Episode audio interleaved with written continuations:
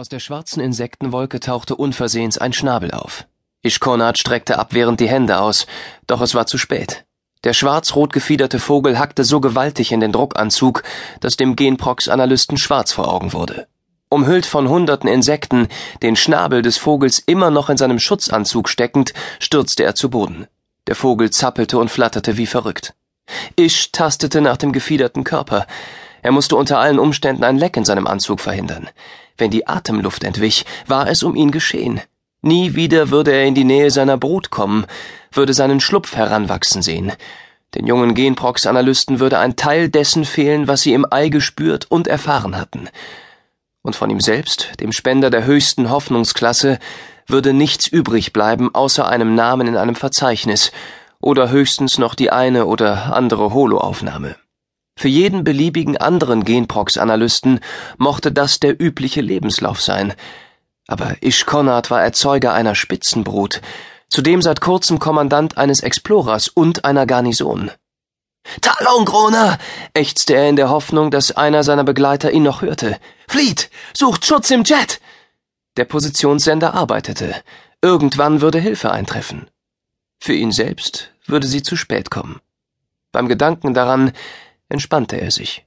Seine obere rechte Hand ertastete einen der leergeschossenen Strahler. Er hätte ihn als Knüppel benutzen können, aber er brachte nicht die Kraft dazu auf. Ishkonat blieb liegen und rührte sich nicht mehr. Der Vogel an seinem Arm ermattete nach und nach und rührte sich ebenfalls nicht mehr. Ish fand endlich Zeit, auf den Boden zu achten. Er bewegte sich nicht mehr. Das terminale Beben war vorüber.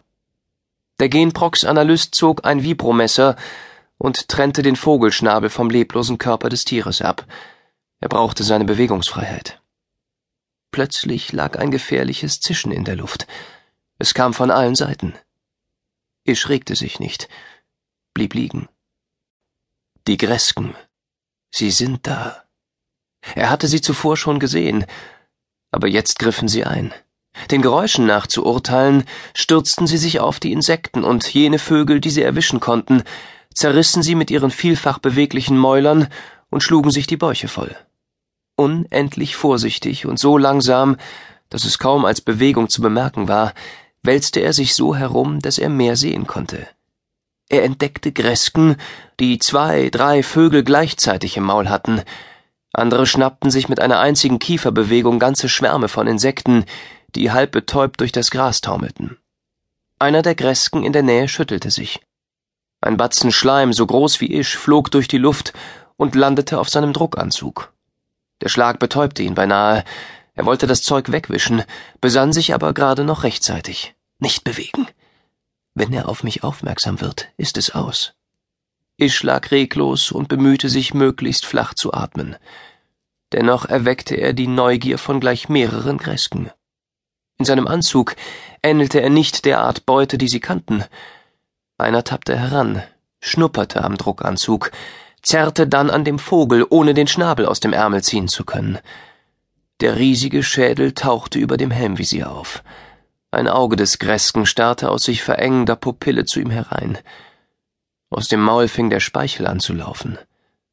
Das Ungeheuer bewegte genüsslich die Kiefer hin und her, es öffnete den Rachen zum Zubeißen. Ishkonat schloss endgültig mit seinem Leben ab. Würde Miron Gron, sein eigener Stock, um ihn trauern? Talon Gron, die Garnison, unter seinem Befehl war eher froh, wenn sie ihn so schnell wie möglich wieder los war. Ihn, den ungeliebten Fremden, den das Oberkommando in Irotag ihnen vorgesetzt hatte. Ish wartete auf den Biss des Kresken auf den Einschlag der scharfen Raubtierzähne in den Druckanzug. Die entweichende Atemluft würde ihm einen Erstickungstod bescheren, bevor das Ungeheuer seinen Körper zerfetzen konnte. Mit etwas Glück zerbiss der Greske den Selbstzerstörungsmechanismus des Anzugs und sprengte sich dadurch mitsamt seiner Beute in die Luft. Das Maul des Gierschlunds blieb offen stehen. Er schien zu zögern.